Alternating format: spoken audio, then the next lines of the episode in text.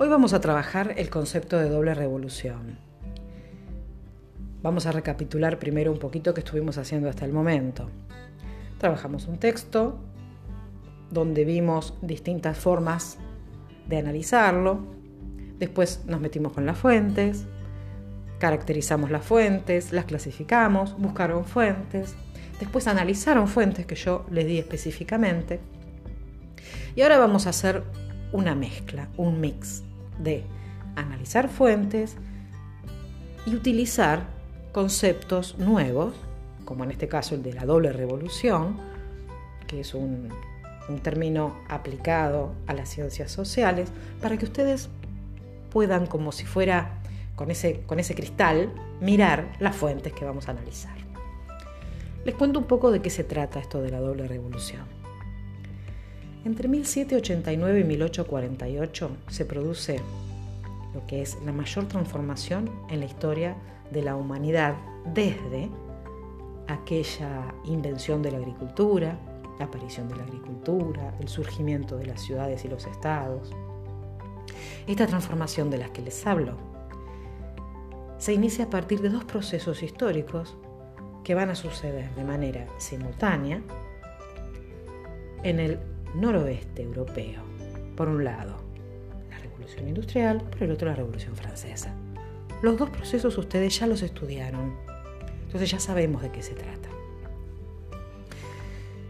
Si lo vamos a analizar, tenemos que tener en cuenta que este impulso que se va a dar en la economía a partir de la revolución industrial que se produce en Inglaterra, y por otro lado, la rápida difusión que van a tener las ideas liberales y las nuevas formas políticas que se originaron en esa Revolución Francesa, el escenario de las transformaciones de a poquito se va a ir extendiendo hasta abarcar en forma directa o indirecta todo el mundo.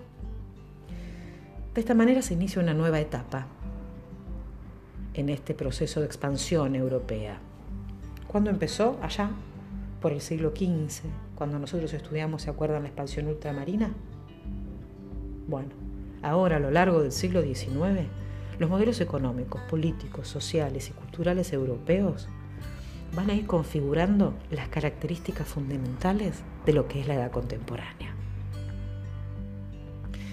Para poder entender en profundidad y en, su totalidad como una cosa completa las transformaciones políticas, económicas y sociales que tanto la revolución industrial como la revolución francesa provocaron a nivel global, el historiador británico Eric Hobsbawm utilizó un concepto que conocemos como doble revolución. Este autor lo que nos va a decir es que si bien estos dos procesos, repito, la revolución industrial y la revolución francesa, se desarrollaron de manera autónoma, cada uno por su lado, el impacto universal de ambos no se puede entender si no se los va a pensar como fenómenos que influyeron simultáneamente en el resto del planeta. Recapitulamos. Dos procesos autónomos, pero que van a tener una influencia conjunta. Ahora vamos con el término revolución solito se puede usar de muchas maneras. Uno lo usa para referirse a un cambio drástico, uno a veces está atravesando una revolución personal, está haciendo una revolución en su vida, hay un momento revolucionario también que se asocia a procesos sociales, como por ejemplo ahora la participación de la mujer todo el movimiento que tiene que ver con ni una menos. ¿no? Hay cuestiones revolucionarias, cosas que van a cambiar, que no van a volver a ser como eran antes. A veces ni los propios protagonistas saben. También hay otro, un uso más estricto del concepto revolución, que va a hacer referencia a una acción política, algo radical y a veces violento. Si hacemos el análisis de la Revolución Francesa, primero hablábamos de un cambio, pero después se volvió más radical ese cambio.